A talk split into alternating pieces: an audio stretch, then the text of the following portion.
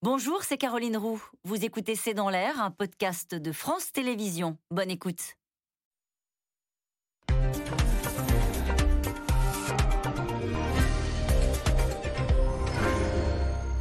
Bonsoir à toutes et à tous. Nous attendons vos questions, SMS, Internet et réseaux sociaux pour alimenter notre discussion. Les images parle d'elle-même de longues files d'attente devant les stations-service britanniques et un gouvernement contraint de faire appel à l'armée pour acheminer le carburant. Avec le Brexit, la Grande-Bretagne découvre le manque de main-d'œuvre et les pénuries. Boris Johnson se retrouve contraint de délivrer des visas à des travailleurs étrangers. Drôle de retournement de situation. Les conséquences du Brexit n'en finissent pas, en tout cas, de tendre les relations avec les Européens, mais aussi et surtout avec les Français. La question des migrants, le dossier de la pêche qui s'envenime de jour en jour, sans compter le coup de poignard dans le dos de nos amis anglais dans l'affaire des sous-marins. Brexit, l'Angleterre en pleine panne sèche, c'est le titre de cette émission. Avec nous euh, pour en parler ce soir, Philippe Turle, vous êtes journaliste britannique, vous êtes chroniqueur international à France 24. Patrick Martin-Genier, vous êtes spécialiste des questions européennes et internationales. Vous enseignez le droit public et constitutionnel à Sciences Po et à l'INALCO. Votre ouvrage L'Europe a-t-elle un avenir? est publié aux éditions Studirama. Avec nous ce soir, Catherine Mathieu, vous êtes économiste à l'OFCE, vous êtes spécialiste du Royaume-Uni. Enfin, Florentin Collomb, vous êtes journaliste au Figaro, spécialiste de l'Europe, ex-correspondant à Londres. Votre dernier article que l'on peut retrouver sur le site euh, de votre journal est intitulé Quand Global Britain appelle à l'aide. Nous y reviendrons à la fin de cette émission. Ben, bonsoir à tous les quatre. Merci de participer à ce C'est dans l'air en direct. On croyait qu'on avait passé presque cinq ans à négocier l'accord du Brexit. On croyait que l'un des dossiers majeurs, point d'achoppement, qui était la pêche, était réglé. Et on voit, Philippe Turle, que la tension est en train à nouveau de monter entre la France et la Grande-Bretagne sur ce sujet. Alors, il faut, euh, faut dire que la pêche représente quand même une partie infime euh, du commerce entre la Grande-Bretagne et la France, mais c'est très symbolique euh, concernant l'accord du Brexit. Pour la simple raison que les pêcheurs français viennent pêcher dans les eaux britanniques ils ont toujours fait. Puis euh, le début de l'Union européenne, enfin quand la, Grande-Bretagne a rejoint l'Union européenne en, 1973, et du jour au lendemain, avec l'accord du Brexit, eh ben, euh, ils ont beaucoup plus de mal à venir. Euh, et le problème aujourd'hui, c'est que les eaux britanniques sont beaucoup plus poissonneuses que les eaux françaises et que les Britanniques ne livrent beaucoup moins de permis aux bateaux français que les Français espéraient avoir. Donc la situation va de mal en pire parce que les Français disent mais les Britanniques ne jouent pas le jeu et les Britanniques disent mais nous on n'est plus dans l'Union européenne, on n'a pas joué le jeu avec, avec les Français. Donc c'est un, un dialogue de sourds, mais sur le fond, la situation est encore plus grave parce que les Britanniques ont besoin de l'Union européenne et notamment la France pour vendre leurs poissons. Et donc les Français disent, mais si les Britanniques euh, nous empêchent de, de, faire la pêche dans leurs eaux, eh ben, on va mettre des, impôts encore plus lourds sur la vente de leurs poissons. Et donc la situation va aller de mal. Alors ça, je suis d'accord avec vous, mais euh, Patrick Martin-Genier, on en a parlé combien de fois de ce sujet-là en disant on n'a pas trouvé d'accord sur le dossier de la pêche? Et puis il y a eu un texte qui a été signé avec des règles du jeu. Et on s'est dit, bon, a priori, euh, les choses sont à peu près calibrées. Et là, on se rend compte, une, une déclaration par exemple du porte-parole du gouvernement, euh, Gabriel Attal, qui dit que cette décision contrevienne à l'accord qui a été signé dans le cadre du Brexit. Oui. Alors c'est assez complexe cette situation parce que vous l'avez dit, ça fait des années qu'on négocie et la logique c'est qu'on va revenir à un quota de pêche qu'on doit normalement négocier tous les ans. Et vous vous rappelez qu'au dernier moment, au 31 décembre 2020, il s'est agi de renégocier sur la pêche. On n'était pas d'accord sur ce point. Et donc on est arrivé à cette renégociation de 25% de quota de pêche euh, que la France et l'Union européenne doivent diminuer d'ici 2025. Et aujourd'hui effectivement, s'agissant de Jersey, c'est comme des autorités assez indépendantes par rapport à Londres, mais elles sont censées délivrer des autorisations aux pêcheurs euh, jusqu'à la fin 2021. Et il semblerait qu'effectivement, 75 euh, licences aient été refusées à des pêcheurs français au motif qu'ils n'auraient pas suffisamment pêché avant dans les eaux euh, territoriales britanniques. Mais c'est de la mauvaise foi? Écoutez, est-ce que c'est de la mauvaise foi? Euh, il, faudra voir euh, sur ce point parce que, vous savez, les Britanniques sont des juristes très pointus. Euh, ils sont en train de dire vous n'avez pas suffisamment pêché dans les eaux territoriales pendant cette période. Et la difficulté chez les Français, qui n'ont pas forcément de système de géolocalisation, beaucoup de pêcheurs, notamment des artisans, ne sont pas en situation de démontrer qu'ils ont suffisamment pêché dans ces eaux Il n'empêche que certains disent que les autorités britanniques sont de mauvaise foi euh, et que Boris Johnson, eh bien, finalement, est encore dans une logique nationaliste, populiste, pour dire nous protégeons nos pêcheurs, nous protégeons notre industrie. Et certaines, alors, qui sont peut-être des mauvaises langues, disent attention, Boris Johnson euh, va partir à sa conférence annuelle du Parti conservateur et il va montrer qu'il est en situation de protéger ses pêcheurs. En tout cas, ça énerve la France. Tout, encore une fois, le porte-parole du gouvernement qui parle de décisions totalement inacceptables, inadmissibles. Et, et la France évoque déjà d'éventuelles mesures de rétorsion. On en est là. On en est là, oui. Alors la France a une position très dure, a eu une position très dure pendant le Brexit vis-à-vis des Britanniques, a une position très dure aujourd'hui vis-à-vis de la pêche.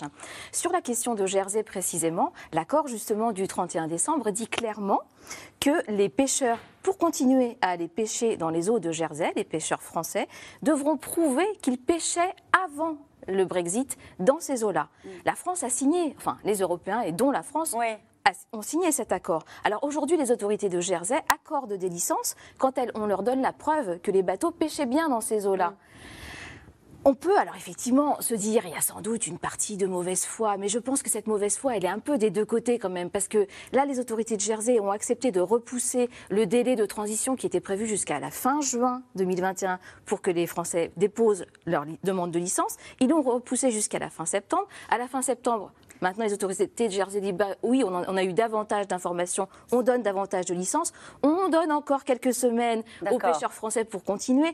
Donc, je pense qu'on peut se dire quand même, même si on sait bien que dans ce dossier, il y a de la mauvaise foi des deux côtés, que peut-être on va trouver une solution pour que tous les pêcheurs qui pêchaient avant dans les eaux de Jersey puissent continuer à le On faire. est dans un climat qu'on va évoquer à la fin de l'émission d'extrême tension. Hein. Il y a d'autres sujets hein, qui sont mis en particulier sur l'affaire des sous-marins. On a bien compris que c'était très tendu entre la France et l'Angleterre. Est-ce que vous diriez euh, que ce dossier-là peut être instrumentalisé aussi euh, par la France pour... Euh, voilà, pour un peu régler ses comptes avec le gouvernement, le, gouvernement britannique. À votre avis, Catherine Mathieu? Ah ben, On peut effectivement se dire que dans cette situation très tendue diplomatiquement entre la France et le Royaume-Uni aujourd'hui, tous les sujets qui vont ramener des sujets de discorde, et dont en particulier ceux du Brexit, la pêche, mais aussi sur d'autres questions, eh bien, ça, tendra davantage les relations, c'est sûr. Et on va voir qu'il y a d'autres dossiers euh, en cours, notamment les questions euh, liées à l'immigration, qui sont extrêmement tendues entre la France et la Grande-Bretagne. Florentin Collomb, sur cet aspect-là et sur cette cette, crispation. Et Clément Beaune, le, ministre des, Affaires européennes, le secrétaire d'État aux Affaires européennes, dit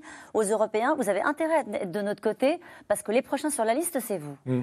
Mais ce n'est pas gagné parce que tous les États européens ne sont pas tous pêcheurs. Il y en a quelques-uns autour de, la mer du Nord et de la Manche qui, sont à, peu près dans la même situation que nous. Mais je pense que la France fait peut-être une erreur. Alors on est en campagne électorale et c'est peut-être pas complètement euh, déconnecté, mais c'est peut-être une erreur de, de répondre, de tomber dans le piège des provocations britanniques. Parce que les enjeux, euh, comme vous le disiez tout à l'heure, ils sont minimes économiquement par rapport à d'autres enjeux économiques très sérieux euh, dont on va parler tout à l'heure. Euh, la pêche, c'est 0,1%, même pas du PIB britannique, pareil en France et en Europe. On parle de quelques dizaines de bateaux. Donc évidemment, pour eux, c'est essentiel de pouvoir se rendre dans ces eaux dont ils ont besoin. Les Britanniques, est-ce qu'ils sont de mauvaise foi? Ils sont très tatillons parce que très, presque bureaucratiques. Ils font, ils font preuve d'un zèle bureaucratique parce qu'ils savent que la pêche, depuis le début de ces histoires de Brexit, est l'un des seuls domaines sur lesquels ils ont un pouvoir de négociation, euh, qu'ils savent que l'Europe a plus besoin d'eux qu'ils n'ont besoin de l'Europe. Sur la pêche, contrairement à quasiment tous les autres dossiers. Donc euh, c'est facile pour eux de dire on vous donne 12 autorisations alors que vous avez fait 84 demandes c'est pas définitif, ça peut encore euh, se négocier. Et les Français partent au quart de tour. les représentants de ce gouvernement hier ont eu des mots très durs, des menaces de rétorsion, de même certains évoquent de boucher le tunnel sous la Manche, comme si on pouvait, enfin de, bloquer l'accès au tunnel sous la Manche, comme si on pouvait euh, faire ça. Et je pense que c'est assez malsain, c'est dangereux euh, sur la relation économique et politique. et pourquoi on le fait? On le fait parce qu'on est vraiment très en colère sur le sur l'affaire des sous-marins dont on va parler. Oui, oui, bien sûr sûr. On est, et on est de toute façon, sur tous ces sujets de conflits liés au Brexit, la France est en première ligne de la rivalité euh, de la Grande-Bretagne avec ses ex-partenaires européens. On va peut-être rappeler aux gens qui nous regardent que euh, la France a obtenu des aides de l'Union européenne pour compenser le manque à gagner sur euh, le dossier de la pêche. Oui, toute l'Europe a un fonds. Cette année, je crois que c'est 5 milliards d'euros qui est réparti entre les différents pays. il y a des mécanismes. De toute façon, l'Europe sait qu'elle a y perdre. Sur le long terme, le moyen terme, elle va y perdre des plumes dans ce dossier. Sur le dossier de la pêche De la pêche, oui. Euh, parce que euh, les Britanniques vont limiter, c'est vraiment une des conditions très, très strictes hein, dans, leur, euh, une ligne rouge très stricte dans leurs négociations. À, part fermer le tunnel sous la Manche, qui est mm. vraiment là pour le coup, on n'en est pas encore là, quelles sont les mesures de rétorsion dont peuvent disposer les Français, les pêcheurs français ou plus généralement le gouvernement français sur ce dossier précisément de la pêche? Écoutez, j'ai entendu le gouvernement français dire qu'on allait vous pouvoir éventuellement couper les sources d'énergie à Jersey. J'ai entendu la ministre ministre de la Pêche dire qu'on pouvait avoir des mesures de rétorsion contre les titres de séjour étudiants euh, en France, je pense qu'on a des moyens de rétorsion, mais ce serait aller trop loin. Ce qu'il faut aujourd'hui, c'est essayer de trouver euh, un, terrain d'entente, d'accord, car on ne va pas couper le gaz ou l'énergie à Jersey, on ne va pas interdire les étudiants, déjà les pauvres qui n'ont plus Erasmus, on ne va pas leur interdire de venir en France. Donc je, je pense qu'il faut avoir des mesures de rétorsion liées à la pêche. Sans compter que les autorités locales euh, et les pêcheurs localement euh, entendent éventuellement bloquer de nouveau un port de Jersey euh, pour empêcher, dans ce cas-là, les pêcheurs britanniques de venir déposer le produit de leur pêche en France. En tout cas, c'est l'un des sujets qui a empoisonné les discussions, les longues, très longues discussions sur l'accord du Brexit. La pêche, la France ne décolère pas, on l'a compris. Hein. Londres accorde au compte-goutte des licences qui permettent aux bateaux français d'aller pêcher dans les eaux britanniques. Paris dénonce des décisions inadmissibles, évoque même des mesures de rétorsion. Et comme souvent avec les Anglais, le ton monte. Paul-Rémy Barjavel, Michel Bouilly.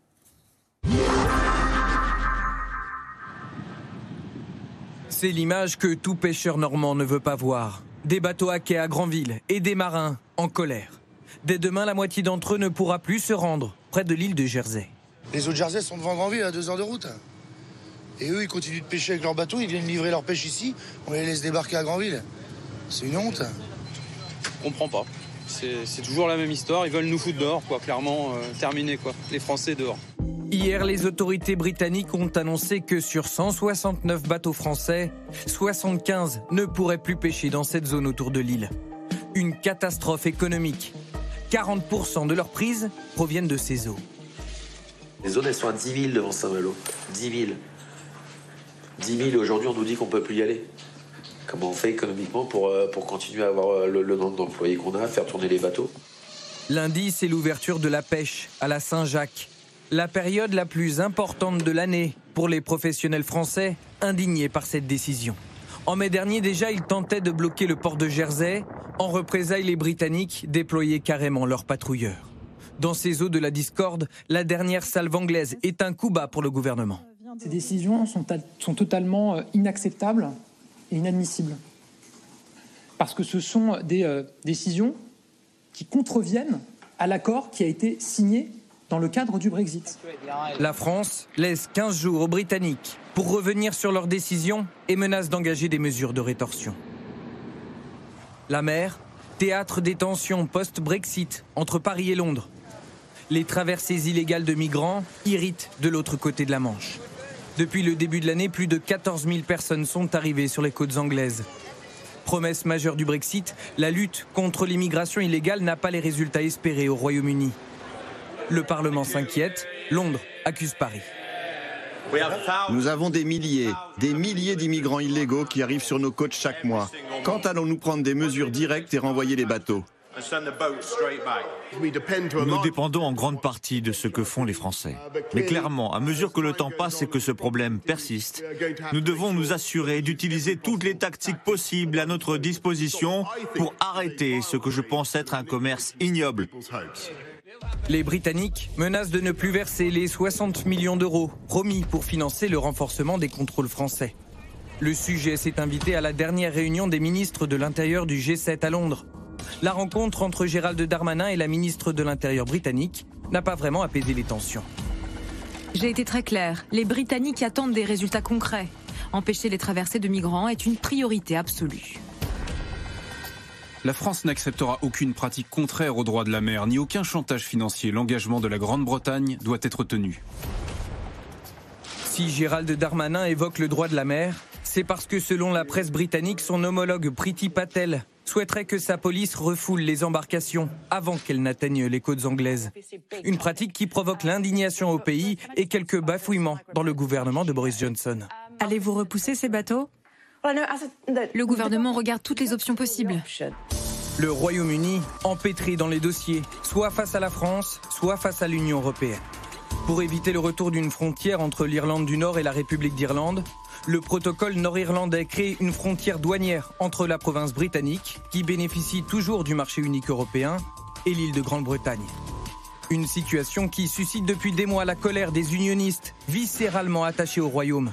Jeudi, le chef de file de leur principal parti a menacé de faire tomber le gouvernement d'union. Si le choix est entre rester en fonction ou mettre en œuvre le protocole dans sa forme actuelle, alors la seule option, la seule option pour tout ministre unioniste serait de démissionner. Face au spectre d'une résurgence du conflit nord-irlandais, le gouvernement britannique demande une renégociation du protocole. Pour l'heure, il n'a reçu qu'une fin de non-recevoir de l'Union européenne. Et cette question qui fait euh, sans doute écho euh, au dossier de la pêche, pourquoi les Français et les Européens se laissent-ils faire? On n'entend pas les 27 au sujet de cette mascarade. Qu'est-ce qu'elle dit l'Union européenne? Sur la pêche. Oui. Bah, sur la pêche, l'Union européenne, c'est pas dans ses priorités. Elle a beaucoup de dossiers euh, sur la table et je suis pas sûr qu'ils aient envie de repartir pour un tour euh, pour, euh, pour s'affronter à Londres sur, sur, cette question, comme je disais tout à l'heure, assez minoritaire économiquement, assez infime minori économiquement. Mais en revanche, je pense que si la France fait appel à la solidarité européenne, les 27 seront là. Ce qu'elle commence à faire. Hein. Oui, oui. Alors, parlons de la question de l'immigration. Là aussi, on a un peu l'impression pour les gens qui nous regardent, c'est un jour sans fin. C'est-à-dire que la question de l'immigration, la question du protocole nord-irlandais, donc de la frontière, et, la question de la pêche, c'est des sujets qui ont été au cœur des discussions euh, euh, du, Brexit. Sur la question euh, de, l'immigration, qui ne joue pas le jeu, Philippe alors, il y a un gros problème pour le gouvernement britannique, à savoir quand ils avaient annoncé le Brexit en 2016, quand il y a eu le référendum, l'un des points clés, c'était on va mettre fin à l'immigration clandestine. Parce qu'avec le, le, départ de l'Union européenne, les gens ne viendront plus. Évidemment, ce n'est pas le cas, parce que les migrants se fichent royalement euh, du Brexit et ils ont une seule envie, c'est de venir en Grande-Bretagne. Et pourquoi les migrants veulent venir en Grande-Bretagne? Pour plusieurs raisons. La première, c'est que souvent ils parlent anglais. Euh, couramment. Deuxièmement, ils ont des membres de la famille déjà sur place. Troisièmement, on n'a pas de, de, carte de séjour ni de, de, de carte d'identité nationale, etc. Donc c'est plus facile pour disparaître, pour travailler au noir en Angleterre que peut-être en France. Et donc il y a toutes ces raisons qui incitent les gens à venir. Et donc ils ont une seule envie, c'est de traverser la Manche. Et on a vu une, une, augmentation du nombre de migrants ces derniers temps, notamment parce qu'il euh, y en a toujours plus quand la mer est plate, quand la mer est calme. Et donc, la France a la tâche de surveiller toute la frontière, qui est quand même énorme par rapport euh, euh, à, la, à, la, tâche de, de, de, prévenir les migrants et de les empêcher de venir. Et donc, tout le problème pour la France, c'est de savoir d'où partent les navires et comment les intercepter. Et la deuxième chose, c'est que la Grande-Bretagne appelle à la France de de, arrêter ces migrants et de les empêcher de venir mais euh, euh, en disant qu'on va les renvoyer euh, dans les eaux françaises, ils auront du mal, parce que déjà, Gérald Darmanin a dit que la France ne les prendrait pas. Donc il faut que la France soit d'accord pour les reprendre. Et il a invoqué le droit international sur et le droit international oblige les Britanniques de prendre en, main ces personnes qui sont à la dérive et qui sont en danger à la mer. Donc c'est juste de mon point de vue, une posture de la part de, la ministre de l'Intérieur britannique, Priti Patel, pour dire, ben voilà, c'est encore les Français qui sont fautifs, mm. euh, donc les Français jouent pas le jeu, ils n'empêchent pas euh, les migrants de venir, mais sur le fond, la seule chose qui va empêcher les migrants de venir, c'est la météo. quand il fait mauvais temps dans la Manche, les gens ils viennent moins. Quand il fait très beau, comme en 1940 avec l'évacuation de Dunkerque, euh, les gens euh, ils viennent plus souvent et plus facilement. Et Mais ça, veut dire que le Brexit n'a eu aucune conséquence sur, eu- la, sur les flux, on va dire, de, migrants euh, qui- arrivent de, de France. Non, parce que le Brexit, en fait, ça concernait les affaires entre le Royaume-Uni et l'Union européenne, mais les migrants dont on parle aujourd'hui, ce sont les migrants euh, qui, en fait, sont régis au niveau de la traversée entre la France et le Royaume-Uni par les accords du Touquet. Donc rien à voir avec le Brexit, c'est un accord entre la France et le Royaume-Uni. Et effectivement, la France a accepté de contrôler euh, cette frontière euh, Moyennant, au bord aide financière. Moyennant aide financière, effectivement, de- d'environ 60 millions par an pour, euh, pour freiner euh, l'immigration clandestine euh, au Royaume-Uni. Donc dans ce dossier-là, tout le monde a raison? Euh, dans ce dossier-là, oui, je pense qu'il y a une réalité. Voilà, il y a des migrants, comme Ouais. le rappelé Philippe, qui souhaitent venir euh, au Royaume-Uni pour toutes les raisons euh, que vous avez euh, évoquées. Et la France et le Royaume-Uni ne peuvent pas faire grand-chose, en fait. La France continue, malgré la tension avec la Grande-Bretagne, à jouer le jeu, c'est-à-dire à faire vraiment ce qu'on lui demande. Gérald Darmanin a rappelé qu'il avait mis en place 670 policiers et gendarmes.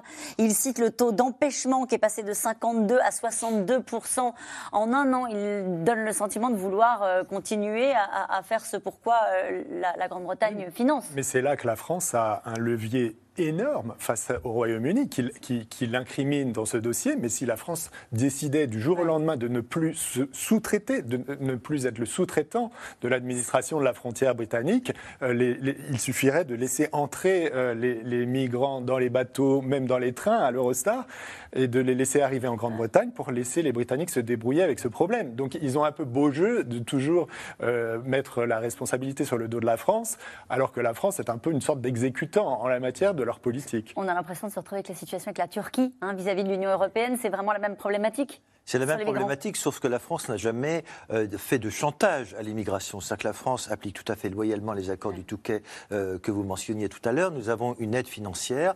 Et donc, il y a la combinaison de plusieurs règles internationales. Il y a les règles du Touquet. Effectivement, la France est en quelque sorte le bras armé de la politique migratoire britannique. C'est à nous qu'il importe de le faire. Mais en même temps, il y a la Convention de Genève sur les réfugiés de 1952, à laquelle appartient le Royaume-Uni. Et la ministre Priti Patel n'a pas le droit de dire nous allons renvoyer les embarcations dans la Manche. C'est la menace qu'elle a faite. Non seulement on va, on va les renvoyer, les accords du Touquet autorisent d'ailleurs le Royaume-Uni à renvoyer des migrants illégaux en France, mais pas euh, à, À ne pas accueillir les bateaux. ne-. Mais ils ont une obligation d'accueillir Ouais, les embarcations précaires et de ne pas renvoyer à la mer sous risque de mort euh, les embarcations. Parce qu'on a beau contrôler, comme le disait Philippe Turle, toute la frontière, c'est extrêmement difficile, matériellement, humainement, euh, on ne peut pas tout contrôler et fatalement, il y a toujours des gens qui passent à travers, comme à travers la Méditerranée. Est-ce que c'est un sujet sur lequel, depuis le Brexit, le ton, on a bien compris, vous l'avez bien expliqué, la problématique, elle date pas du Brexit, c'était bien avant. Mais est-ce que depuis le Brexit, le ton a changé dans les discussions entre la France et la Grande-Bretagne sur ce sujet-là? On a l'impression que sur tous les dossiers, c'est devenu éruptif. Je pense que c'est c'est un embarras pour le, gouvernement britannique parce qu'ils ont vendu le Brexit pour se débarrasser de ce problème de migrants. Donc évidemment, le gouvernement est énervé et frustré par le fait que les migrants viennent toujours parce que ça ouvre la porte à toutes les critiques en disant bah, vous nous avez menti à l'origine parce que les migrants ils viennent toujours, surtout pour les gens qui vivent euh, autour de Douvres, de Folkestone et la- la- les zones où arrivent les migrants parce que, comme on dit à Calais, dans le jungle, il y a des migrants qui, qui errent dans les rues. Et ben c'est la même chose euh, pour les migrants qui arrivent en Grande-Bretagne.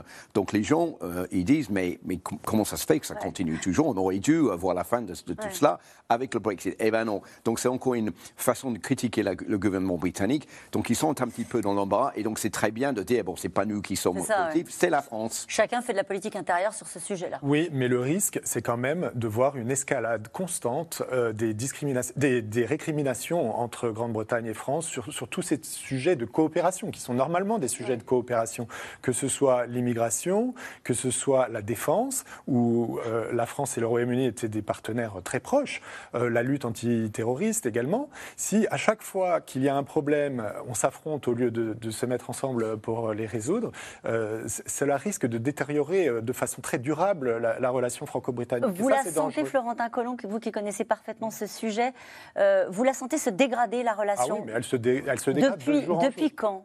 Depuis le Brexit. Euh, parce que la France a accepté, enfin, a endossé le rôle de bad cop dans les Ouais. négociations du Brexit, en étant dur sur tous les principes, sur toutes les lignes. Et euh, pour le Royaume-Uni, euh, la tentation est toujours de désigner la France comme le responsable de tous leurs maux, en gros, qui ont lien avec l'extérieur. Donc, le Brexit a été le, le catalyseur de, de cette, de cette mé- mé- mésentente, mais en même temps, l'entente l'entente cordiale pourrait faire les frais euh, du Brexit, être une victime Qu'est-ce que vous craignez du coup Euh, Parce que c'est vrai qu'on a l'impression de jamais avoir, jamais avoir eu totalement des relations apaisées euh, avec les Britanniques. Qu'est-ce que vous craignez? Ce serait quoi le scénario qui traduirait vraiment une dégradation de nos relations? Bah, que des menaces terroristes ne soient pas traitées de concert, par exemple. Si euh, les Britanniques sont au courant d'une menace terroriste et ne, ne coopèrent pas avec euh, les autorités françaises pour le partager, comme ça a toujours été le cas, hein, de façon exemplaire, euh, et vice-versa d'ailleurs. Euh, si- face à une menace extérieure en termes de défense, si les deux pays ne sont pas unis ou alignés sur une même position, euh, ça peut être très dangereux Ouais. à l'avenir. hein. Patrick Martin-Genier Oui, euh, je crois que d'ailleurs, euh, au sein même de la classe politique britannique, je l'ai travaillé, ils se sont dit attention, euh, vous avez perdu une formidable occasion de pouvoir échanger sur les problèmes d'information, terroristes notamment. On a pu, ils n'ont plus accès à un certain nombre de données euh, d'Eurojust euh, ou euh, des agences de renseignement européennes parce qu'ils sont- ils ne sont plus. Donc il faudra faire un accord. Et l'autre possibilité de rétorsion qui pourrait contribuer à dégrader encore plus les relations entre la France et le Royaume-Uni, ce serait une dénonciation des accords du protocole sur l'Irlande du Nord. Parce Alors, on y vient. euh, parce que c'est une situation très conflictuelle sur ce point. Et je dirais que jusqu'au Brexit, on pouvait penser que c'était l'Union européenne qui était contre le Royaume-Uni, mais on peut dire que depuis la réalisation du Brexit au 1er janvier 2021, les oppositions se sont vraiment cristallisées entre la France et le Royaume-Uni. Mhm. Euh, avec euh, cette situation de nouveau tendue, euh, vous en parlez à l'instant, de, de l'Irlande. Alors, il y a eu euh, la guerre de la saucisse. On en est où? Ça aussi, on pensait que c'était à peu près géré avec l'accord qui avait été signé entre l'Union européenne et, et la Grande-Bretagne sur le Brexit. On se rend compte que rien n'est euh. Rien n'est réglé, car comme cela a été dit dans votre reportage, les unionistes sont vent debout contre ce protocole d'Irlande du Nord. Ils sont prêts à faire baisser, à, abattre le gouvernement euh, d'union en Irlande du Nord. Euh, ce protocole prévoyait des contrôles entre, dans la mer d'Irlande du Nord entre l'Angleterre et donc l'Irlande du Nord. Mais les professionnels n'en veulent plus, car cela risque d'y avoir des pénuries euh, dans la chaîne alimentaire, notamment pour Noël. Et donc, euh, régulièrement, le ministre du Brexit, David Frost, est en train de dire nous souhaitons, nous exigeons une renégociation. La France n'en veut pas, l'Union européenne n'en veut pas. On en est là aujourd'hui et on est en train de nous prévenir à Londres que finalement, on ne pourrait ne plus appliquer de façon unilatérale cet accord. Il pourrait le faire? Il y a une clause dans le L'article traité, 16? voilà, le fameux article 16, qui leur permet de dire, en cas d'urgence, en cas de nécessité, nécessité absolue, nous pouvons suspendre unilatéralement l'accord sur le protocole d'Irlande du Nord. Mathieu. Euh, bah, C'est-à-dire qu'en fait, ce protocole sur l'Irlande du Nord, ça a été vraiment aussi l'objet de discussions pendant plusieurs années. Et on C'est-à-dire que ça fait près 5 ans qu'on essaie de comprendre ce qui va se passer, pour être très honnête. Euh, c'est vrai que on a du mal. Enfin, on voyait bien quand même qu'il y avait un certain nombre de sujets où on n'allait pas pouvoir se mettre d'accord entre pays de l'Union européenne et le Royaume-Uni. Et sur cette question de l'Irlande du Nord, c'était clair. hein. Ce qui était, on savait aussi bien du côté britannique que de l'Union européenne qu'il ne fallait pas remettre de frontières physiques à l'intérieur de l'île d'Irlande. Tout le monde était d'accord là-dessus. Mais ensuite, du côté britannique, on disait, nous, l'Ir- l'Irlande du Nord, ça fait partie du Royaume-Uni, donc on veut continuer à, à vendre nos marchandises selon nos réglementations en Irlande du Nord. Et du côté de l'Union européenne, on disait aux Britanniques ah mais non mais pas du tout. Il y a le risque qu'après les marchandises, une fois que le Brexit aura lieu, franchissent la frontière et donc entrent dans l'Union européenne. Et donc il faut que toutes les marchandises arrivant en Irlande du Nord respectent la réglementation de l'Union européenne et soient, soient contrôlées. Et en fait, comme Boris Johnson a fini par accepter un protocole mettant de fait une frontière en mer d'Irlande, ça a permis de faire signer un accord sur le Brexit, mais ça, ça ne peut pas fonctionner. Aujourd'hui, il faut bien imaginer, vous êtes Irlandais du Nord, vous aimez consommer des saucisses qui sont euh, faites en Angleterre, et on vous dit ah ben non, vous n'avez plus le droit de les consommer parce que ça respecte pas les réglementations Ou l'Union si on vous dit vous pouvez les, cons les cons- Ah oui, parce qu'elles ne respectent pas parce les- qu'elle ne les- respecte Ouais. pas. Et donc, euh, donc, vous allez dire, ben, moi, moi, je suis irlandais du Nord, je, je suis britannique, j'ai le droit de continuer à consommer euh, ce qui est produit et vendu dans mon pays. Et donc, il y a ce problème-là qui n'est pas résolu. Ce qu'essayent de faire aujourd'hui les Britanniques, enfin depuis plusieurs mois, c'est de dire distinguons les marchandises qui sont vendues du Royaume-Uni en Irlande du Nord et qui vont être consommées par les Irlandais du Nord dans les supermarchés, les saucisses par exemple, de, des marchandises qui vont être exporter c'est faisable. C'est faisable. Mais oui, c'est faisable. Au niveau des contrôles dans les ports et dans les arrivées, on peut le faire. Mais pour l'instant, l'Union européenne dit pas question. On ne veut pas l'envisager. Et on reste sur ce qui a été signé euh, en décembre dernier. Donc là, on est vraiment depuis maintenant, euh, bah, depuis janvier, hein, dans des discussions qui, qui ne semblent pas aboutir entre le Royaume-Uni et euh, l'Union européenne. Et, le, risque, déjà la première chose, c'est que Boris Johnson a menti sur cette affaire parce qu'il a dit jamais je permettrai euh, une frontière dans la mer du Nord. Euh, si je suis Premier ministre, ça ne se passera jamais dès qu'il est élu. Et voilà, la frontière, elle, est, là. Donc, les, unionistes, comme vous avez bien expliqué, euh, sont, sont debout parce qu'ils ont soutenu le gouvernement britannique et maintenant ils se trouvent lésés dans l'affaire en disant ben, on a voté, mais maintenant on n'a plus la marchandise qu'on voudrait.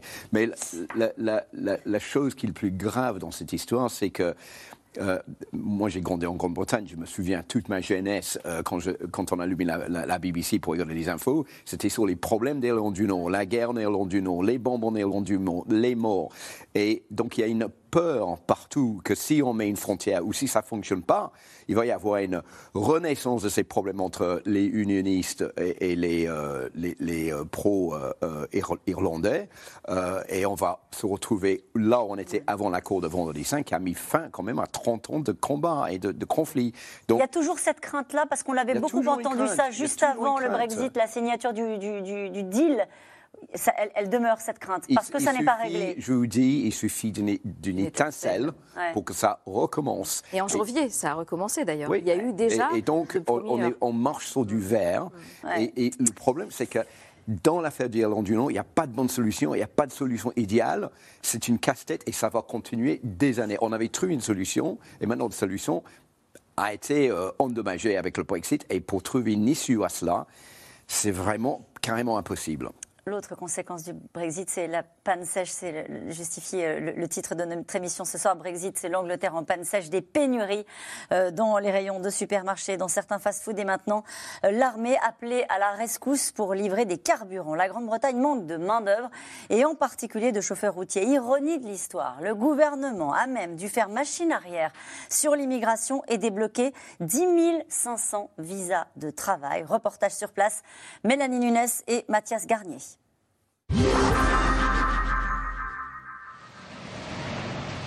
C'est une panique qui a gagné l'Angleterre. Des heures d'attente dans l'espoir de trouver quelques gouttes d'essence.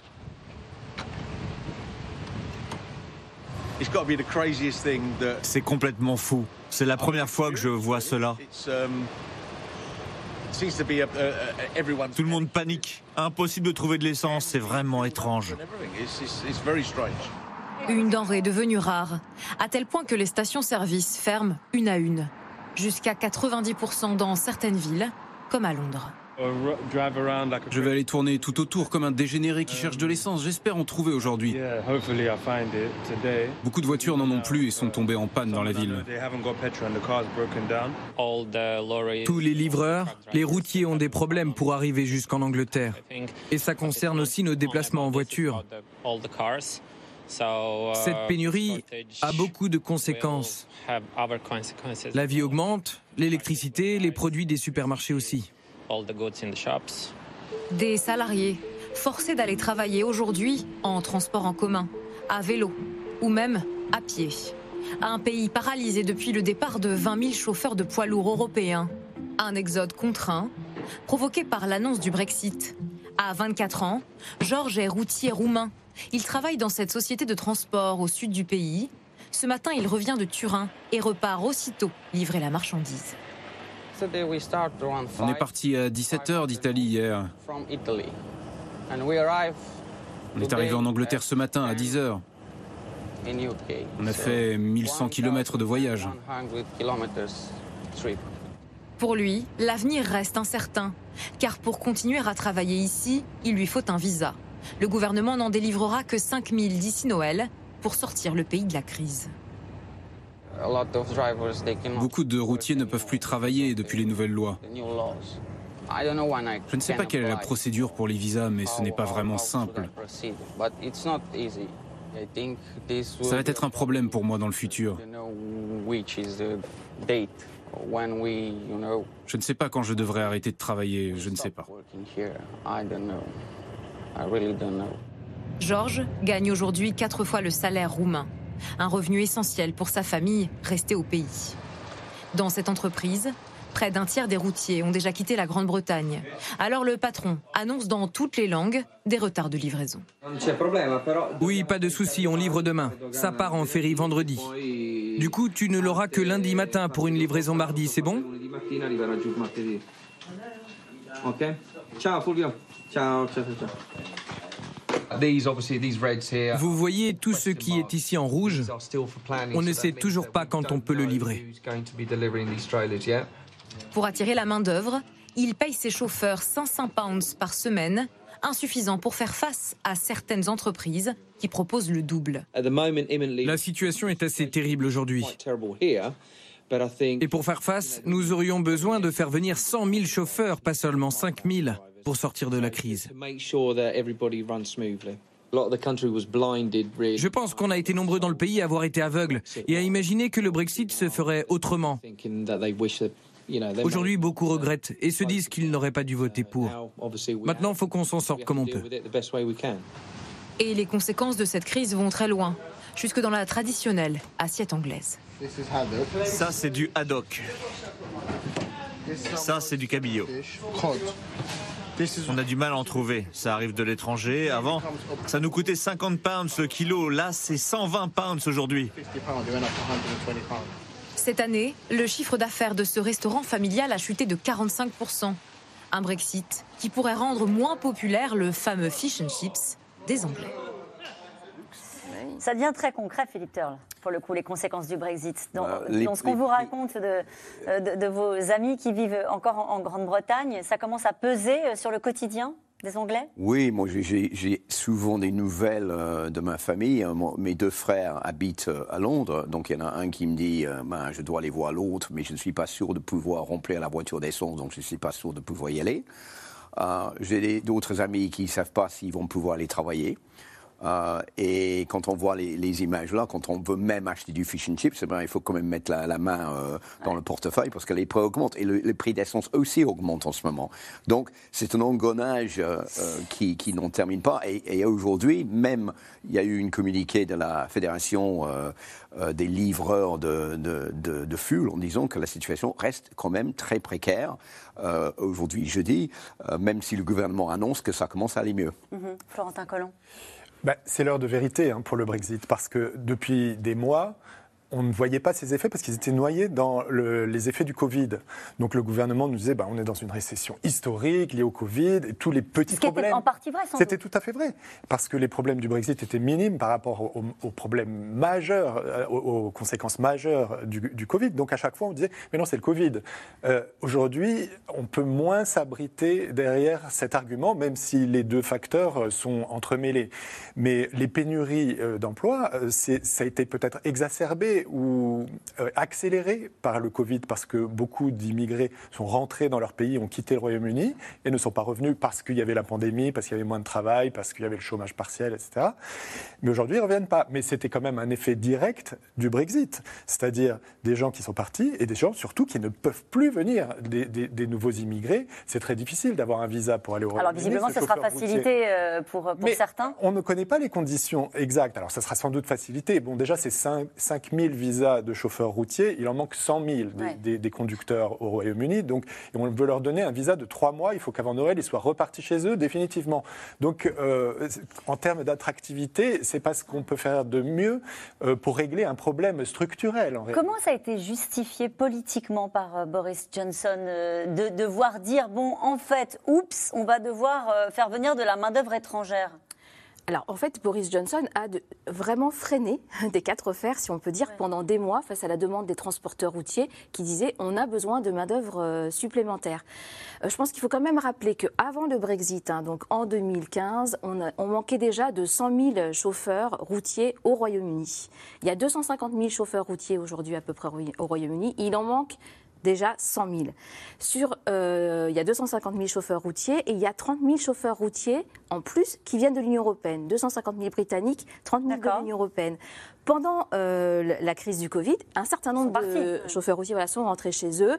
Et aujourd'hui, effectivement, il en manque à peu près, par rapport aux chiffres d'avant-crise, 10 à 20 000. Vous dites que c'est plus l'effet du Covid que du Brexit. Eh ben, ce que je dis, c'est qu'il y a l'effet de départ. Il manquait déjà des chauffeurs avant le Brexit. Ensuite, il y a eu le Covid. Des gens sont partis. D'une part, sont rentrés chez eux. D'autre part, il n'y a plus de formation de chauffeurs routiers parce qu'on a arrêté de faire des formations pendant les périodes de confinement. Donc, il manque aussi euh, de, la formation.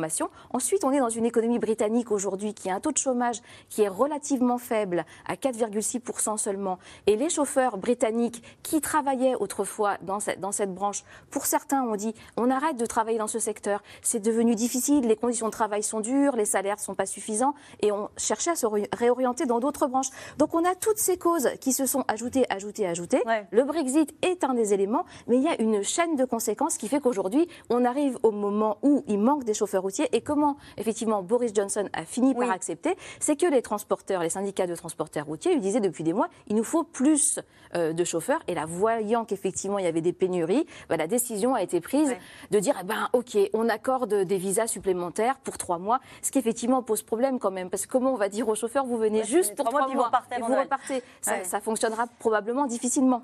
En sachant que les Britanniques eux-mêmes ont sans doute perçu ça comme une des conséquences du Brexit quand on voit ce sondage. Euh, cette question qui était posée, c'est un sondage YouGov, il a été publié hier. Le Brexit se passe-t-il bien ou mal? Vous allez voir les chiffres. Mal pour 53% des Britanniques, plus 15 points. C'est-à-dire que ça les amuse pas du tout euh, de voir que dans leur euh, fast-food, ils peuvent pas avoir le menu qu'ils ont habituellement ou que dans certains supermarchés, il y a certains biens qui commencent à manquer. Alors, il, est vrai qu'il y a beaucoup de biens qui manquent. Euh, on, on, se rappelle de la crise du papier de toilette au début de, l'année dernière, quand il y a eu le premier confinement. Euh, cette fois-ci, c'est beaucoup plus de marchandises, euh, surtout de la marchandise sur les, rayons frais qui manquent. et Boris Johnson commence à voir aussi son opinion publique baisser.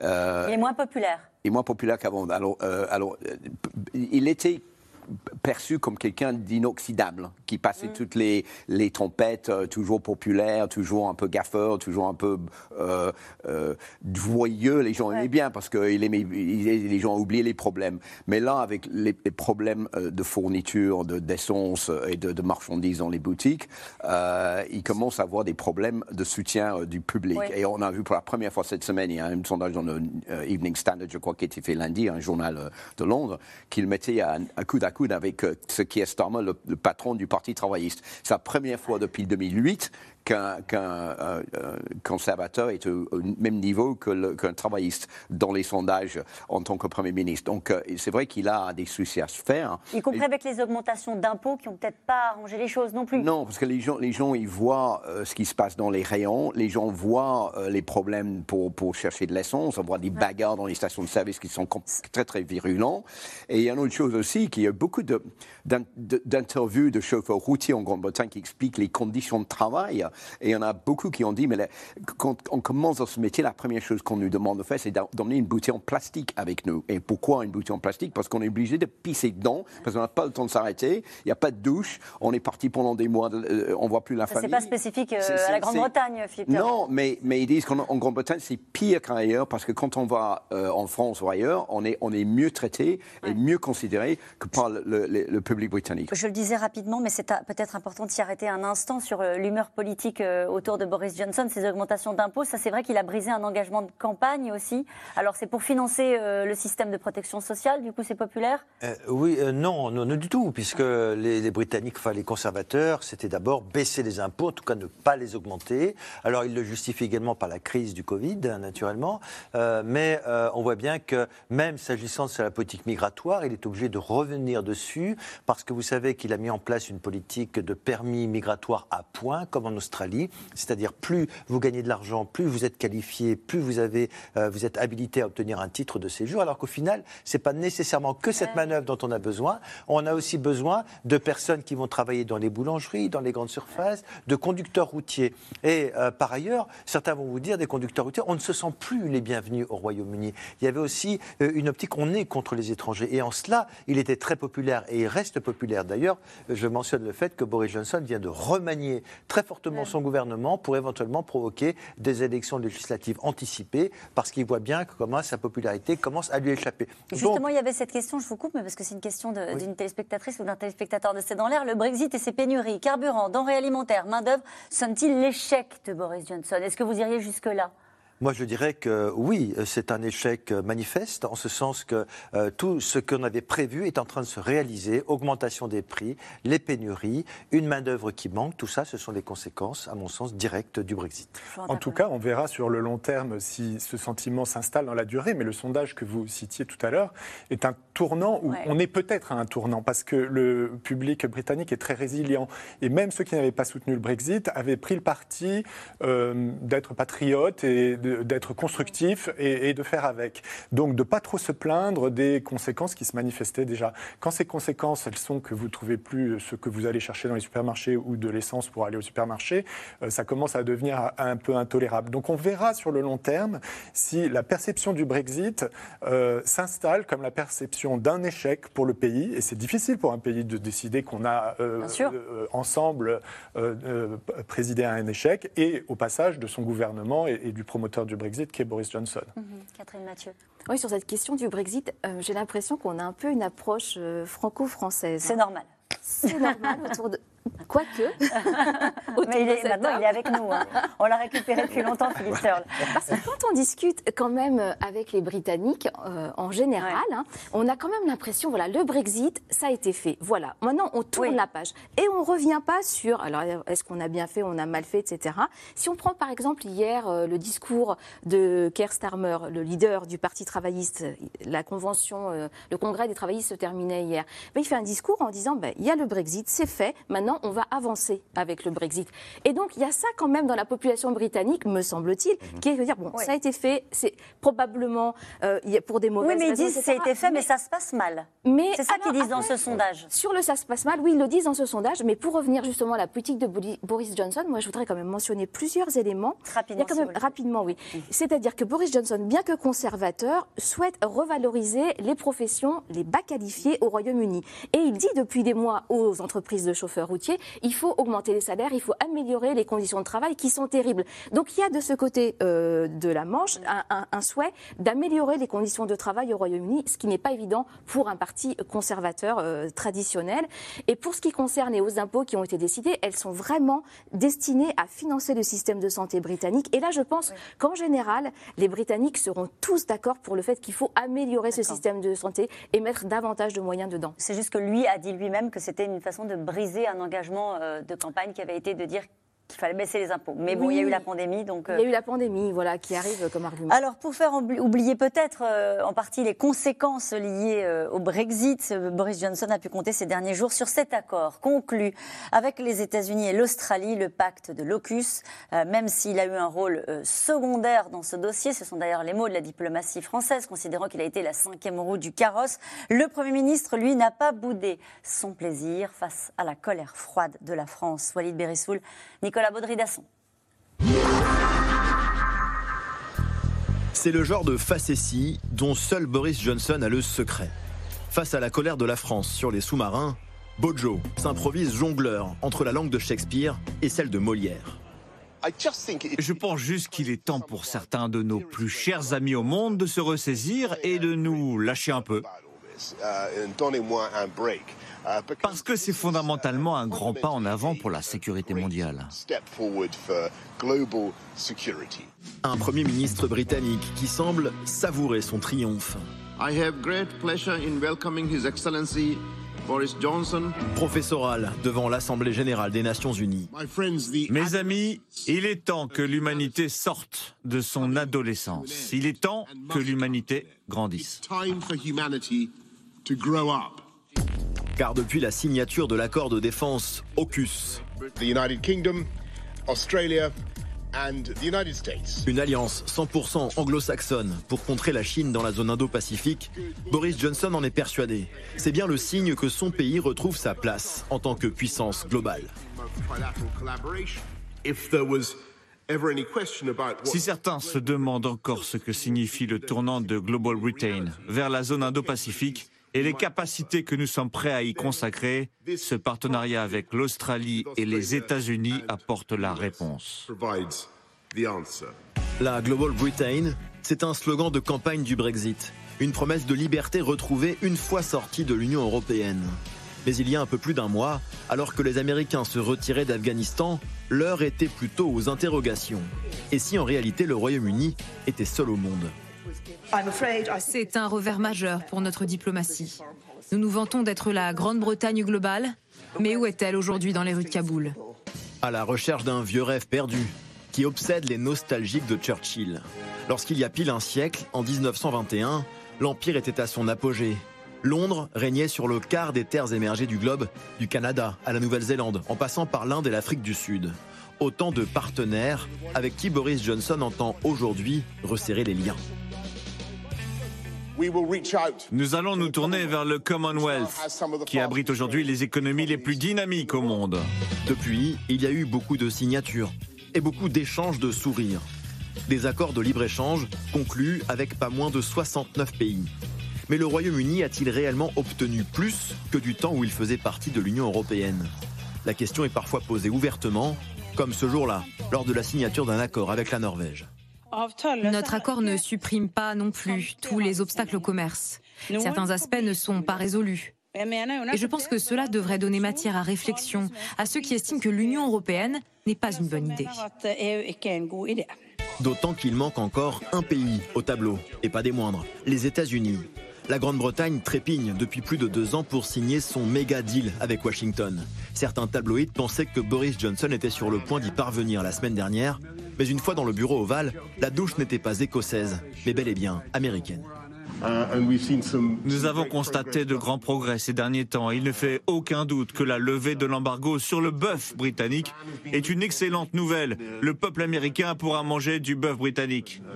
Nous allons également travailler sur l'agneau. L'agneau, oui, nous travaillons sur l'agneau, mais ce que vous avez fait pour les voyages, pour que les gens puissent se rendre aux États-Unis en ayant reçu deux vaccins, est également fantastique et tout à fait bienvenu. Nous y avons longtemps travaillé. Des négociations laborieuses, forcément décevantes, pour ceux qui rêvaient d'une romance entre Londres et Washington. Et ces dernières semaines, ce sont les Français qui ont le plus appuyé là où ça fait mal, qualifiant la Global Britain de pays vassalisé dans le giron de l'Amérique. C'était un coup de poignard dans le dos de la part des Britanniques. Bah, on ne peut pas dire le contraire. hein. Oui. Là, en l'occurrence, Perfide Albion a mérité son, euh, son surnom, euh, d'autant que la France euh, et que le Royaume-Uni et la France sont très liés dans des accords de défense euh, de- du traité de Lancaster. Donc on ne peut pas faire ce genre de, de coup à un partenaire euh, si proche. oui. Mm. Cette question, les Anglais sont-ils satisfaits que Boris Johnson se tourne davantage vers les États-Unis que vers l'Europe? C'est- C'est toujours comme ça que ça se passe en Grande-Bretagne. Le seul problème pour la Grande-Bretagne, c'est qu'elle est à côté de l'Europe et pas les États-Unis. Parce que s'il faut choisir un allié, c'est toujours les États-Unis qui viennent en première place. Tony Blair a bien parlé français, mais il était plus pro-américain que pro-français ou pro-européen. Euh, donc euh, Anthony Blinken, il parle bien français aussi, mais euh, il n'est pas très sympathique ouais, la France vis-à-vis cette, cette histoire avec euh, les sous-marins. Vous savez, je ne suis pas étonné de la décision britannique de, soutenir la décision euh, américaine de, prendre euh, la, la commande des sous-marins à la place de la France, parce que la Grande-Bretagne, comme votre reportage a bien expliqué, a besoin de signer cet accord de commerce avec les Américains, et ils sont en train de négo- négocier actuellement avec l'Australie. Donc, ils ont besoin de soutenir, de dire, voilà, on est là, on est là pour vous soutenir aussi. Donc, s'il faut euh, mettre un couteau dans le dos de la France pour avoir un accord et avec les États-Unis ou avec l'Australie, eh bien, on le fera. Et donc, euh, il faut voir ça d'une façon politique et, et, euh, Boris Johnson qui sait dans quel sens il faut aller pour obtenir le mieux, eh ben, il n'y a pas photo. Et Cinquième roue du les- carrosse, Voilà. dit la diplomatie française. C'est vrai qu'on a entendu beaucoup la, la colère de, de la diplomatie française, en particulier de Jean-Yves Le Drian contre euh, l'allié américain et naturellement contre euh, également les Australiens, mais assez peu contre euh, la Grande-Bretagne, comme si au fond elle n'avait pas été à l'origine de, de cet accord bah oui, dans Je l'histoire. crois quand que s'agissant des autorités euh, françaises, euh, il y a la volonté euh, de ménager pour une fois les Britanniques, car c'est quand même, ils sont membres permanents du Conseil de sécurité des Nations Unies, c'est une grande puissance militaire et nucléaire, et je crois qu'on veut focaliser à la fois sur les États-Unis. Le cours français a surtout concerné l'Australie et les États-Unis, mais on ne peut pas dire que le Royaume-Uni a été la cinquième roue du carrosse. Parce que Car parce que tout ça s'est passé lors du sommet du G7 en Cornouailles au mois de juin, où on a vu que les Français discutaient on avait des sourires vis-à-vis de tout le monde, pendant que Boris Johnson négociait cet accord formidable avec le Premier ministre australien et le président des États-Unis dans le dos des Français. Donc manifestement, il est très content, car derrière euh, ce, formidable accord, euh, il y a également du business, il y a des affaires, il y a des transferts de technologies considérables qui vont également aller dans le sens des industries britanniques. Et si on croit que cet accord va renforcer euh, la sécurité et la stabilité de l'Indo-Pacifique, c'est faux, car on a vu que dans les suites de cet accord, eh bien, le Royaume-Uni avait été euh, désapprouvé, ainsi que l'Australie, qui a des accords avec l'Indonésie. L'Inde est vent debout contre cet accord. Et donc, euh, euh, il y a des difficultés parce que les premiers sous-marins qui doivent être livrés le seront en 2040, alors que les sous-marins français devaient être livrés en 2030. Est-ce qu'il est en train de réussir son Global Britain? En tout cas, il continue euh, d'essayer de réussir, hein, Boris Johnson, ce Global Britain. Moi, je pense que sur euh, effectivement euh, tous les points qui sont marqués en termes d'accords commerciaux avec les pays du Pacifique, ça, ça correspond bien à la stratégie que s'étaient euh, les Brexiteurs. Sur l'aspect américain, par contre, là, c'est vraiment l'échec hein, pour les Britanniques hein, depuis, depuis le début. Quand c'était Donald Trump, c'était impossible de conclure un accord avec lui parce que Donald Trump était beaucoup trop exigeant dans les contreparties qu'il demandait aux Britanniques, notamment pour euh, l'accès au marché alimentaire et de médicaments et de santé britanniques. Et ça reste aujourd'hui le cas avec Joe Biden. Je crois qu'il ne faut pas se, méprendre. C'est d'ailleurs un peu le sens de la réaction de Jean-Yves Le Drian euh, sur cette affaire de sous-marins euh, australiens.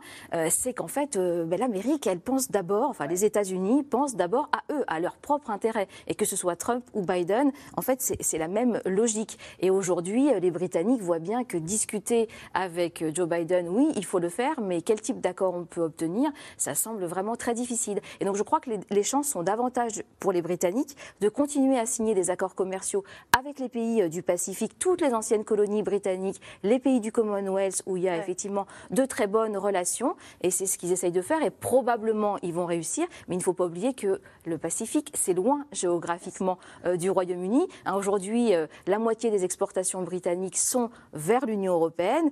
Et les zones Asie-Pacifique, c'est beaucoup moins. Ils n'ont pas réussi à diviser les 27 Non, mais non, là, il y a une stratégie euh, très très forte de la part de l'Union européenne, en particulier menée par Michel Barnier, hein, de dire, voilà, on garde une position unie euh, vis-à-vis euh, du Royaume-Uni, et les Britanniques n'ont pas réussi à briser ça, mais on voit bien quand même dans les discussions avec les pays de l'Union européenne, comme on le disait au début de l'émission sur la question de la pêche, la France et les États côtiers sont euh, très remontés contre le Royaume-Uni, mais du côté de l'Allemagne ou des États d'Europe continentale, on ne dit rien. Donc il y a vraiment tout de même toujours des, positions qui sont très différentes, et euh, en général, en, en Europe centrale ou en Allemagne, on est beaucoup on est davantage prêt à continuer à commercer avec les Britanniques. D'ailleurs, on commerce beaucoup avec les Britanniques. Et puis à laisser les questions politiques un peu plus loin.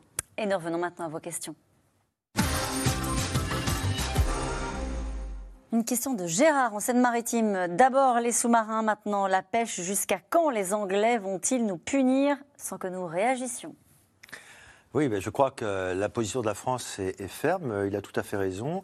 Euh, il y a la négociation juridique, il y a la négociation politique, et si cela ne fonctionne pas, eh bien, il y aura nécessairement des mesures de rétorsion de la part du gouvernement français, car nous rentrons dans une période préélectorale. Oui, c'est populaire, euh, vous pensez, pour les élections, de taper sur les Anglais? Euh, Populaire, j'en sais rien, mais il y a une, une obligation pour le président de la République de montrer que nous, sa- nous savons défendre nos intérêts. Euh, Une question de Charlotte. Pourquoi ne pas boycotter le poisson britannique en France? On n'en est pas là encore. On n'en est pas là, mais euh, sans le boycotter, il y a beaucoup moins de poissons britanniques qui arrivent en France depuis l'entrée en vigueur des accords de- du- de- de- qui, qui sont entrés en vigueur le 1er janvier dernier. Parce que les contrôles sur ces marchandises sont très stricts euh, et souvent le poisson n'arrive pas euh, à frais à temps à, à- à- à destination. Donc ils ont perdu beaucoup de marché dans cette affaire. Donc on a Les pas mal- pêcheurs britanniques souffrent du Brexit, des conséquences oui, du ils Brexit souffrent beaucoup dans dans leur débouché du Brexit. Et ça, c'est le revers de la médaille du reportage qu'on avait tout à l'heure sur les Français. Mais, mais on en parle moins en ce moment, mais on en a beaucoup parlé au début de l'année. Ils, ils- ils per- ils ont perdu énormément au change. Alors qu'ils étaient vraiment brexiteurs. Alors qu'ils étaient vraiment brexiteurs, oui. Mais il faut bien voir que le secteur de la pêche, c'est un secteur qui est aussi dans des, une situation difficile, hein, que ce soit en France, au Royaume-Uni, dans tous les pays de l'Union européenne. Ce ne sont pas des gens qui gagnent beaucoup. euh, Oui, beaucoup c'est juste, Catherine Mathieu, on en a suffisamment parlé ensemble, que c'est vrai qu'on faisait des reportages, hein, nous, avec les, euh, les, les pêcheurs britanniques qui attendaient énormément euh, du, du Brexit. Il y a forcément une déception. Oui, parce qu'ils espéraient récupérer toutes leurs eaux territoriales pour continuer à pêcher. En fait, le résultat, c'est qu'aujourd'hui, ils ne récupèrent que 15%. Donc, peut-être pour rassurer euh, la spectatrice, en fait, les poissons britanniques, du moins ceux qui sont dans les eaux britanniques, qui sont largement pêchés par des pêcheurs de l'Union européenne actuellement, hein, parce qu'il y, a- il y a eu juste 15% de moins de pêche, et puis ça n'ira qu'au niveau de 25%. Donc, ça, ça restera faible. Décidément, entre le Royaume-Uni et la France, c'est toujours je t'aime, moi non plus, Catherine en Côte d'Or. C'est toujours comme ça et Mm. je pense que ça le restera. Et je dis toujours, c'est comme un, un vieux couple marié qui s'aime plus, mais qui sont obligés de rester ensemble. Donc, euh, c'est toujours bon pour les Britanniques d'en- d'envoyer des pics à la France. Tu tenais quand tout va bien mal en Angleterre, c'est à cause des Français. Ça a toujours été comme ça. Quand j'étais gamin, on disait la même chose. Donc, c'est pas demain que ça va changer. Et je pense qu'en France, on aime bien dire bah, il faut qu'on soit fort face aux Britanniques, parce qu'on ne veut pas que les Britanniques viennent nous embêter avec tous leurs règlements et leurs problèmes. Mais sur le fond, je pense que euh, les élites dans les deux pays s'apprécient beaucoup. Et les Anglais, quand, quand je dis par exemple que je vis en France, Oh, mais quelle chance que vous avez de vivre en France. Moi, j'aimerais bien venir là acheter une maison. euh, J'adore la nourriture, euh, la Ça, mer, ça, la montagne. Vous avez de la chance. Les routes sont beaucoup mieux ici qu'en Angleterre. Donc, ils ont tous envie, ont envie de venir Ouais. s'installer en France. Mais ils ne veulent pas fréquenter les Français. Ah, C'est compliqué du coup. C'est compliqué. hein. Une question euh, d'Odile en Vendée. Euh, Boris Johnson a-t-il obtenu le Brexit sans en mesurer les conséquences? Pensait-il nous imposer ses volontés? Est-ce que lui, secrètement, n'en mesurait pas les conséquences? Ça, euh, on le saura Ouais. peut-être un jour. Euh, je pense qu'il devait en mesurer une bonne partie parce qu'il a été journaliste à Bruxelles pendant plusieurs années, donc il savait exactement de quoi il parlait. Euh, mais sa vision du Brexit, c'était euh, oven ready, prêt à mettre au four, Ah oui, un vrai. plat à réchauffer. Euh, pour lui, il disait que ça serait les lendemains qui chantent, qu'il n'y avait que des, des, des- des- des bénéfices pour la Grande-Bretagne et, et aucun inconvénient. Maintenant, on est vraiment dans cette phase où on découvre la, la- la dure réalité de, de se séparer de son premier partenaire. Et avec des conséquences économiques qu'on peut mesurer, c'est compliqué parce qu'on sort de la crise du Covid. hein, Oui, parce qu'il y a un rebond très fort de l'économie Ouais. britannique après une récession historique, c'est logique, c'est normal. Mais déjà, cette ré- cette- ce rebond est en train de se tasser un petit peu Ouais. à cause de ces pénuries, à cause de ces goulots d'étranglement dans l'industrie et de ces manques de personnel. Euh, donc en juillet, le grand moment, de- il avait appelé ça le Freedom Day, le grand moment de la réouverture après les restrictions euh, euh, de- liées au Covid, euh, le, PIB a stagné. Donc on est déjà dans une période de, où on se pose la question de savoir si ça va avoir des conséquences durables sur l'économie. Catherine Mathieu? Oui, ce qu'on peut dire, c'est que jusqu'à la fin du deuxième trimestre, hein, quand on regarde les chiffres de croissance britannique, on a perdu autant de niveaux de production intérieure brute au Royaume-Uni qu'en France. D'accord? Moins 3, moins 3,2. Donc on est vraiment dans la même situation. Et effectivement, depuis l'été, ça ralentit au Royaume-Uni, mais ça ralentit aussi dans beaucoup de pays de l'Union européenne. Et tous les indicateurs qui commencent à nous parvenir nous disent que ça ralentit un peu partout. Donc il est possible que le Royaume-Uni ait commencé à ralentir peut-être un peu avant d'autres économies européennes, mais on voit bien que tous ces signaux d'ailleurs de pénurie, de hausse des prix de l'énergie, c'est quelque chose qu'on voit partout, y compris en France. Euh, une question de Claire en Loire-Atlantique. Les Anglais gardent-ils leur flegme légendaire face aux pénuries dans les stations-service et les magasins? Ça dépend où vous allez. Je dirais que 9 fois sur 10, oui, on fait la queue, on patiente.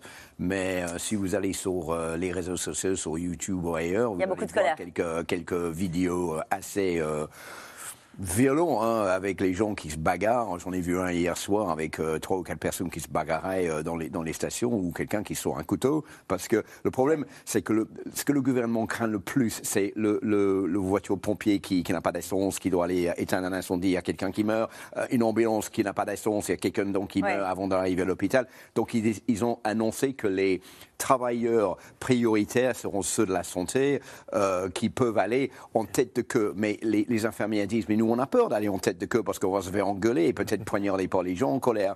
Donc oui, on est flegmatique, mais il y a quelques troublions qui ne le sont pas. En quoi euh, la question migratoire divise-t-elle la France et le Royaume-Uni oui, euh, oui, bah écoutez, c'est vrai que euh, certains en France disent qu'on n'a qu'à laisser passer les migrants euh, au Royaume-Uni, mais non, nous avons des accords internationaux, nous essayons de les respecter. On, on attend également des Britanniques qu'ils respectent le droit international de la mer, la Convention de Genève sur les réfugiés, et qu'ils ne fassent pas non plus du chantage au renvoi des étrangers dans la mer. Laurent, Loire-Atlantique, le Royaume-Uni a-t-il remboursé à l'Europe ce qu'il doit au titre du Brexit? Oui, il est en train de le rembourser. Hein. C'est combien il doit sur de nombreuses années.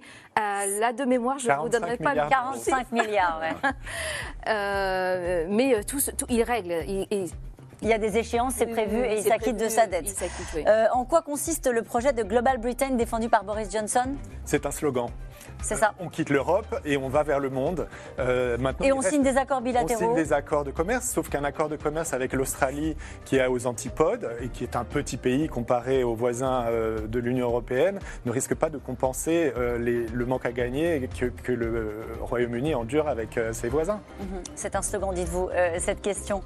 Enfin, parce qu'on a toujours une question sur la reine. Et que pense la reine de tout ça? Elle ne s'est pas exprimée. Je pense qu'elle est consternée, peut-être un petit peu déçue, mais bon, elle dira jamais ce qu'elle pense. Merci à vous tous. C'est la fin de cette émission qui sera rediffusée ce soir à 23h40. N'oubliez pas que vous pouvez euh, regarder euh, C'est dans l'air en replay quand vous le souhaitez à partir de maintenant. Et puis écoutez C'est dans l'air sur toutes les plateformes en podcast.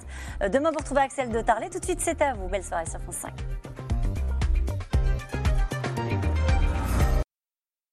C'était C'est dans l'air, un podcast de France Télévisions. Alors s'il vous a plu, n'hésitez pas à vous abonner. Vous pouvez également retrouver les replays de C'est dans l'air en vidéo sur France.tv.